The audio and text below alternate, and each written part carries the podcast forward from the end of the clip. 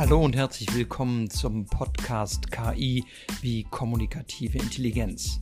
Mein Name ist Oliver Schröder, ich bin Medientrainer, Kommunikationsberater und Coach und ich möchte in diesem Podcast mit Profis über die Kunst des öffentlichen Auftritts sprechen.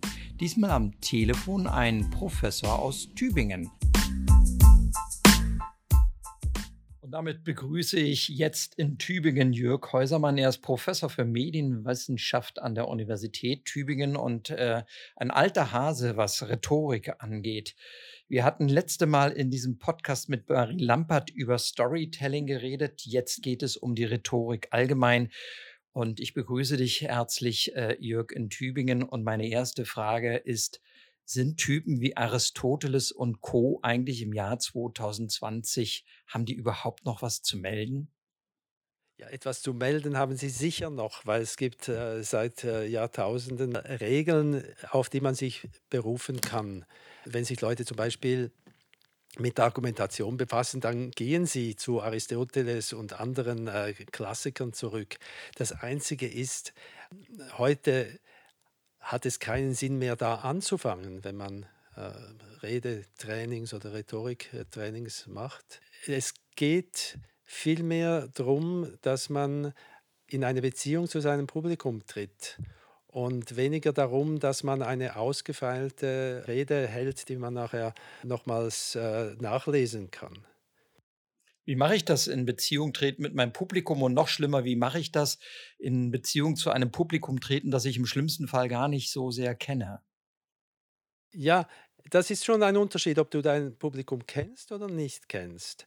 Und äh, wenn du es kennst oder einigermaßen weißt, mit wem du es zu tun hast, dann würde ich zuallererst mir mal sagen, jede Rede, die du hältst, ist nur ein Glied in einer Kette von Reden. Das heißt, sie setzt das fort, was du mit diesem Publikum bisher gesagt hast, also was jemand aus dem Publikum bisher gesagt hat. Und nach dir wird wieder jemand reden.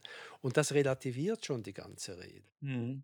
Aber wenn ich das Publikum nicht kenne, was würdest du da sagen? Wie schaffe ich es als Redner tatsächlich in Kontakt zu diesem Publikum zu treten, außer dass ich irgendwie äh, einen billigen äh, Witz erzähle oder irgendwie versuche, was Witziges zu visualisieren? Wie, wie schaffe ich es, ein Publikum zu bekommen mit einer Rede, das ich im schlimmsten Fall gar nicht bis wenig nur kenne?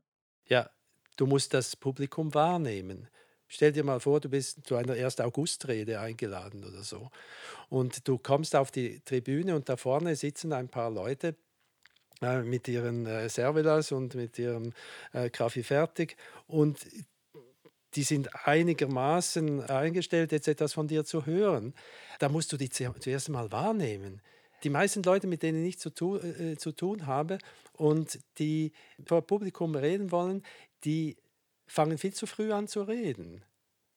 Stell dich hin, schau mal, wer alles da ist, atme durch und dann auch während der Rede achte darauf, was zurückkommt, während du sprichst. Aber jetzt gibt es die Rede vom Blatt, die ist vorgefertigt. Es gibt die freie Rede. Ähm, jetzt nehmen wir mal an, ich berücksichtige das alles, was du sagst. Und das ist natürlich richtig. Aber äh, das hilft mir natürlich in der Vorbereitung nicht, weil ich dieses Publikum vielleicht noch nicht kenne. Was kann ich denn inhaltlich machen, um eine Rede vor einem Publikum zu halten, das nicht nur mein Wissen preisgibt, diese Rede, sondern dass es wirklich schafft, sich zu connecten mit diesem Publikum, das da sitzt? Ja, äh, du fragst jetzt nach dem Inhalt ich frage vielmehr nach der Beziehung, nach der Tatsache, dass du gemeinsam mit den Leuten, zu denen du sprichst, mal in einem Raum bist. Und du musst mit ihnen zusammen diesen Raum füllen. Das heißt, du musst in einer gewissen Lautstärke sprechen. Du musst deine Worte, je nachdem, wie es in diesem äh, Raum halt, auch ver verklingen lassen. Und du musst achten darauf, was zurückkommt. Wenn zum Beispiel die Leute lachen, musst du sie auch lachen lassen, mit ihnen lachen. Mir ist das Ganze so wichtig, weil man sonst äh, auf die Idee kommt, sich von irgendeinem Redenschreiber eine ausgefertigte äh, Rede äh, schreiben äh, zu lassen und dann einfach denkt, es hängt nur von diesen Buchstaben ab, die man äh, mir serviert hat. Ich habe in meinem Leben wirklich schlechte Reden gehört und die Leute sind den Rednern an den Lippen gehangen. nur weil man gemerkt hat, der Redner ist von seiner Sache überzeugt, von sein liebt sein Fach, über das er da redet und er kann diese Begeisterung mitteilen und das hat mit Worten fast nichts zu tun. Das ist nonverbal, das ist Blickkontakt, das ist gemeinsames äh, Begeistertsein. Und äh, das ist mir viel, viel wichtiger, als zu sagen, fang irgendwie mit einem Witz an. Natürlich fange ich oft mit einem Witz an, wenn ich vor einem, einem Publikum rede. Natürlich äh, versuche ich die Leute äh, so schnell wie möglich dazu zu bringen, mir etwas zurückzugeben. Und das kann man machen, indem man vielleicht zuerst für eine gute Stimmung sorgt. Und äh, natürlich ist es gut, wenn die Leute zuerst mal ein bisschen äh, lachen und ich merke, ja, ja, die sind da, ja, die, die, die machen etwas zusammen mit mir. Aber ich wäre wirklich dagegen, einfach nur äh, zu sagen, mit den und den Inhalten kriegst du, äh, krieg, hast du Erfolg. Jetzt gibt es äh, immer noch diese Fehlinterpretation dieses ähm, Merabians, Professor Merabians, äh, und viele Trainer erzählen äh, ihren Kunden, dass der Inhalt ja nur sieben Prozent oder ungefähr so äh, zum Gesamtergebnis beiträgt. Aber äh, Hand aufs Herz, das stimmt ja nun auch nicht, weil natürlich äh, letztendlich die Gedankenwelt, in die wir geführt werden durch eine Rede, doch ganz zentral dafür sind, auch was mit dem Publikum passiert. Äh, oder siehst du das anders? Ja, natürlich, das sehe ich auch so. Natürlich ist es wichtig, und, und das, das muss man den Leuten schon sagen. Äh, wenn du vor ein Publikum trittst und sei es irgendwie im Betrieb oder sei es äh, äh, im Verein oder sei es als Pfarrer oder weiß ich was, du bist ja immer der, der da redet, weil er einen Wissensvorsprung hat. Die Leute wollen von dir etwas erfahren, was sie nicht kennen. Du, du hast etwas, ihnen etwas voraus und darauf kannst du ausruhen. Das, damit kannst du arbeiten. Okay. Was sagst du zu diesem Spruch, reden kann man oder man kann es nicht? Also es gibt die, die da vorne stehen und reden können und es gibt die, die nicht reden können. Und so ehrlich sollte man sein. Und vielleicht kann man noch ein bisschen nachhelfen, aber am Ende gibt es diese zwei Sorten von Menschen. Teilst du diese Meinung? Es gibt natürlich Leute, die einfach vor sich her plaudern können. Das, das glaube ich auch. Aber ich würde eher sagen, es gibt zwei Arten äh, des Redens.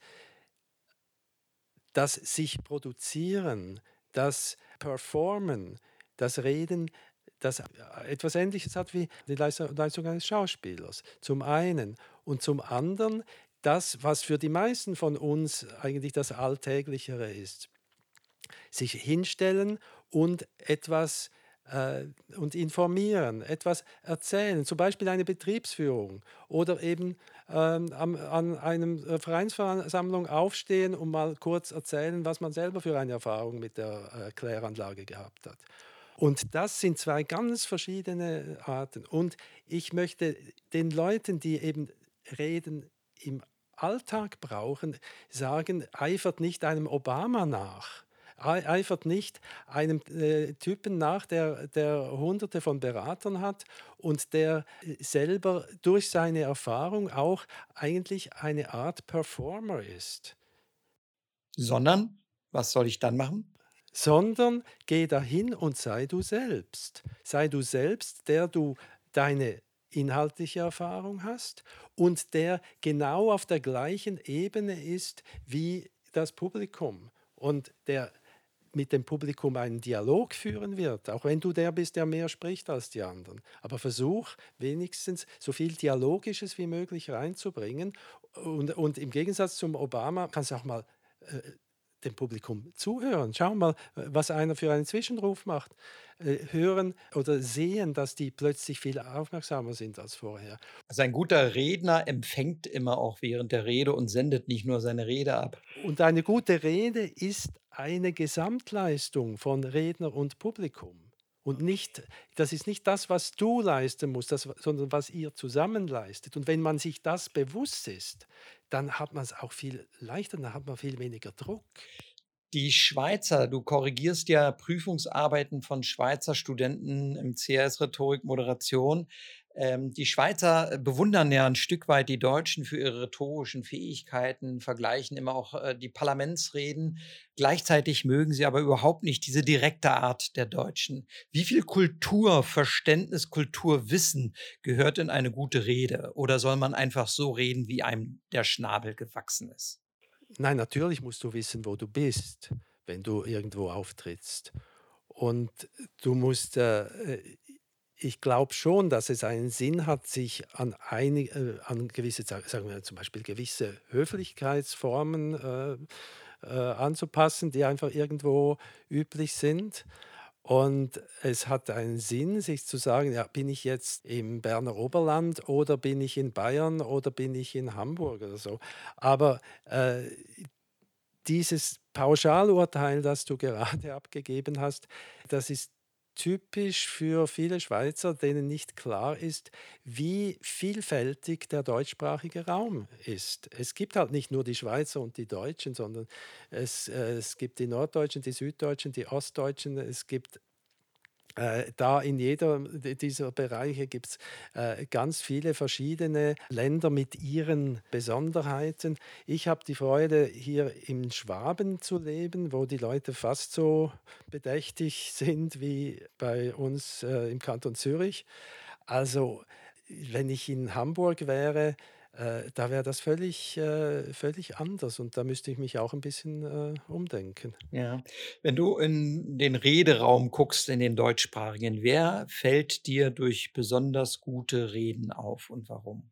Ja, äh, ich will da gar nicht so äh, irgendjemanden äh, nennen, der berühmt ist für seine guten Reden, weil da kommt man immer wieder auf Vorbilder, die ja, die problematisch sind, weil das irgendwelche Politiker sind oder irgendwelche äh, Schriftsteller, äh, die aus einer ganz anderen Rolle heraus äh, in der Öffentlichkeit reden, als die Leute, um die es mir geht. Wer mir in den Sinn kommt, wenn ich sowas gefragt werde, dann ist das mein Chemieprofessor an der Uni Zürich, Hans-Rudolf Oswald vor, äh, vor bald 50 Jahren, als ich glaubte, ich müsse noch Naturwissenschaften studieren.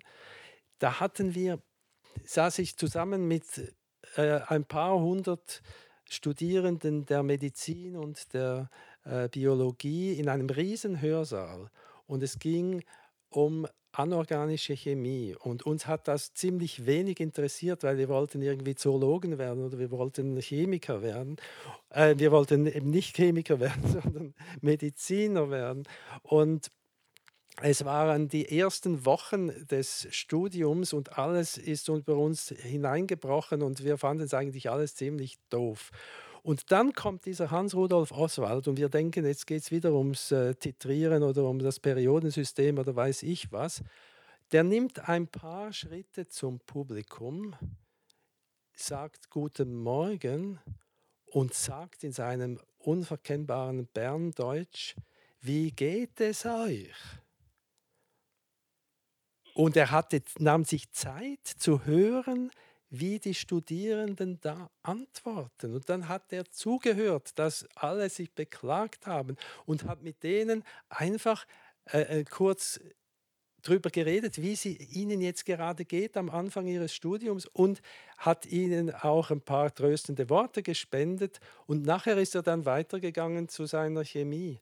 Und das finde ich heute noch eine Ausnahme für einen Hochschullehrer und heute noch ein gutes Beispiel dafür, wie man, wenn man vor einem Publikum steht, eben zuerst eine Beziehung herstellen muss. Und das kann durch so einen komischen Satz wie wie geht es euch äh, gehen oder es kann auch dadurch sein, dass man sie einfach mal anschaut, wahrnimmt, ein Lächeln wahrnimmt und das wiederholt und und, schau, äh, und, und, und dann merkt, hey, wir sind gemeinsam da. Und das Ziel meiner äh, Rede ist unser gemeinsames Ziel. Und wenn die Rede Apferheit, dann ist es eine Apferheit der Rede, weil halt das Publikum und der Redner oder die Rednerin äh, nicht so richtig mitgemacht haben. Okay, deine Hauptbotschaft ist angekommen. Eine Rede ist immer die Fähigkeit, in Beziehung zum Publikum zu treten. Jetzt gibt es immer diese Hardcore-Leute, die in Trainings sagen, gib mir die Checkliste mit den zehn Punkten. Ähm, hättest du Checkpoint-mäßig, also Bullet Point-mäßig noch, sagen wir mal, die drei goldenen Regeln, äh, die es trotzdem zu befolgen gilt, unter dem Gesichtspunkt auch der alten Meister der Rhetorik, die unsere Hörer und Hörerinnen mitnehmen können? Also erste Regel ist sicher, du hast Zeit. Nimm dir Zeit. Und wenn du meinst, unter Zeitdruck äh, zu, zu sein, dann ist das nur, äh, dass du zu wenig gekürzt hast in deiner Rede. Und dann kannst du eben am Anfang auch zuerst mal durchatmen und kannst Pausen machen und so weiter. Und das Zweite ist, äh, nimm den Raum wahr und die Menschen wahr, die in diesem Raum sind.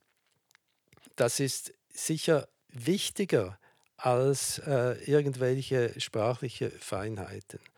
Und dann als drittes würde ich eine ganze Reihe von Tipps nehmen, die gar nicht so weit äh, von der klassischen Rhetorik sind. Tipps, wie man halt verständlich sein kann, wie man attraktiver äh, sprechen kann, wie man dem Publikum in wenigen Worten zeigen kann, äh, was man meint und wo man äh, gerade ist mit, äh, mit seiner Argumentation. Und das sind dann letztlich ganz einfache, klassische Regeln der Rhetorik, aber sie kommen in zweiter Linie und nicht zuerst. Jörg, herzlichen Dank für diese spannenden Ein- und Aussichten äh, von Reden. Das Thema Reden hat sicherlich nicht an Aktualität verloren, ganz im Gegenteil. Wenn man sich anschaut, dass Trump gerade aus dem eigenen Lager äh, nicht nur für seine Politik, sondern auch für seine Kommunikation getadelt wird, sozusagen nur noch über Twitter mit seinem Volk und den Menschen zu reden und es einfach mal wieder eine gute Rede braucht, die auch empathisch ist. Jetzt sei mal dahingestellt, ob er eine solche Rede tatsächlich halten kann. Ich danke dir herzlich für dieses Interview, wünsche dir alles Gute, vor allen Dingen gute Reden, entweder weil du selber reden musst, im kleinen wie im großen Kreis, oder eben auch gute Reden, die du dir anhören darfst. Herzlichen Dank für dieses Interview. Merci vielmal.